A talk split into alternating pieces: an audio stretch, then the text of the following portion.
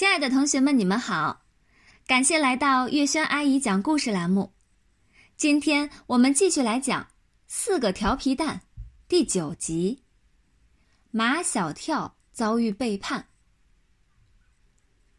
一连好几天，马小跳都在为那个四全其美的计划激动着。对这个计划，他从来不曾产生过任何的怀疑。他们击过掌。他们拉过钩，他们宣过誓，难道还会有什么差错吗？马小跳是个心里藏不住半点事儿的人，心里有什么他就一定要把它说出来，才觉得痛快。嗯，爸爸，我要当三好学生了。什么？马天笑先生正在喝汤，那口汤啊，差点没有喷到墙上去。你要当三好学生了。马小跳很喜欢看他爸爸吃惊的样子。他爸爸越吃惊，证明这个三好学生越有当头。爸爸，你说我把三好学生的奖状挂在哪里？马小跳不好好吃饭，四面张望，他在找挂奖状的地方。马天笑先生问他儿子：“你什么时候拿回奖状来？”马小跳说：“不知道。”那你怎么知道你要当三好学生？那个四全其美的计划是不能告诉他爸爸的，所以马小跳赶紧搪塞过去。反正有人选我。马小跳突然发现一个挂奖状的好地方。那里正对着门，每个人一进门啊，就会看见那上面挂着的东西。可是呢，那上面已经挂着一个东西了，那是马天笑先生在国际玩具节上获得的一个玩具设计金奖证书。哎，爸爸，把你那个证书取下来，挂我的奖状好不好？马天笑先生啊，满口答应。他已经是著名的玩具设计师。得过数不清的奖状和证书。可他的儿子马小跳呢，已经十岁了，读四年级，才第一次得到奖状。把他的证书换下来，挂上儿子的奖状，是理所当然的事情。马小跳呢，是得寸进尺。爸爸，我当了三好学生，你要给我奖励哦。那还用说吗？陆曼曼、丁文涛这样的人当了三好学生，是再正常不过的了，因为他们生来就是要当三好学生的。但如果像马小跳这样的人当了三好学生，对马小跳他们家来说，绝对是件大事儿，是件值得庆贺的大事。马天笑先生问马小跳：“想要什么样的奖励啊？”马小跳想要的奖励可太多了，不是一下子就想得出来的。马小跳说：“给他点时间，让他好好想想。”在以后的几天时间里，马小跳每天都在愉快的想奖励的问题。他想好一个，就在一张纸上记一个，已经记了大半张纸了。终于盼来了星期三的那个下午。星期三下午最后一节课是班队活动课，秦老师就要用这节课来评选三好学生。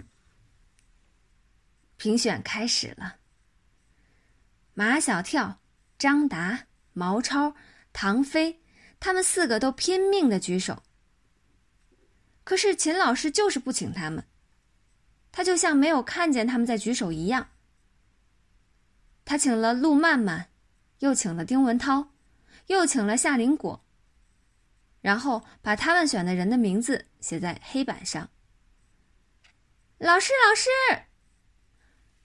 猿猴毛超向前倾着身子，他的课桌都快被他掀倒了，手已经伸到秦老师的鼻子底下了。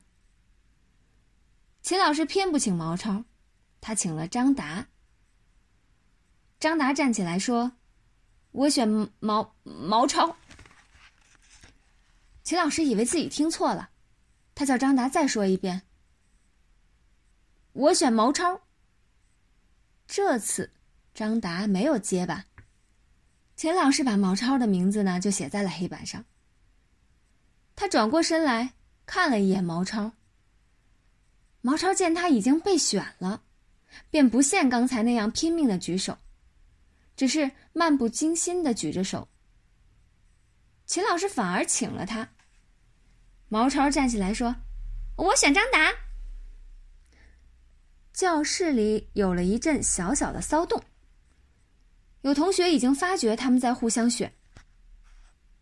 秦老师警觉的目光在毛超和张达的脸上来回的扫着。马小跳见张达的名字和毛超的名字都写在黑板上了，心里急的呀。但他知道你越急，秦老师越不请你。像刚才毛超那样，装作漫不经心的样子，秦老师反而要请你。马小跳心里急，表面上呢却装作不急的样子，漫不经心的举着手。秦老师。果然请了马小跳。马小跳站起来说：“我选唐飞。”教室里啊有了更大的骚动，有同学还笑起来。笑什么？马小跳理直气壮：“你们可以当三好学生，唐飞为什么不能当三好学生？”接下来就应该是唐飞选马小跳了。同学们都盯着唐飞，秦老师也盯着唐飞。唐飞本来是一直举着手的，但被他们盯得心虚，就把手放下来了。马小跳就坐在唐飞的前面，他转过身来，意味深长的看了唐飞一眼。唐飞装作没看见，两只眼睛直直的盯着秦老师。马小跳又用他的背撞唐飞的课桌，唐飞还是没有反应。完了，唐飞背叛了马小跳。马小跳把最后的一线希望寄托在毛超和张达身上。他朝张达挤眉弄眼，又给毛超扔纸条。可是张达和毛超的名字都已经在黑板上了。他俩一副大功告成的样子，哪有心思管马小跳的闲事？马小跳绝望了，他被他最好的三个朋友欺骗了。马小跳想哭，他咬紧牙，拼命的忍住不哭出来。那样子跟想要大便却拉不出来的样子一模一样。秦老师发现了马小跳的异样。马小跳，你怎么了？马小跳不说话。如果他一说话，准会哭出来。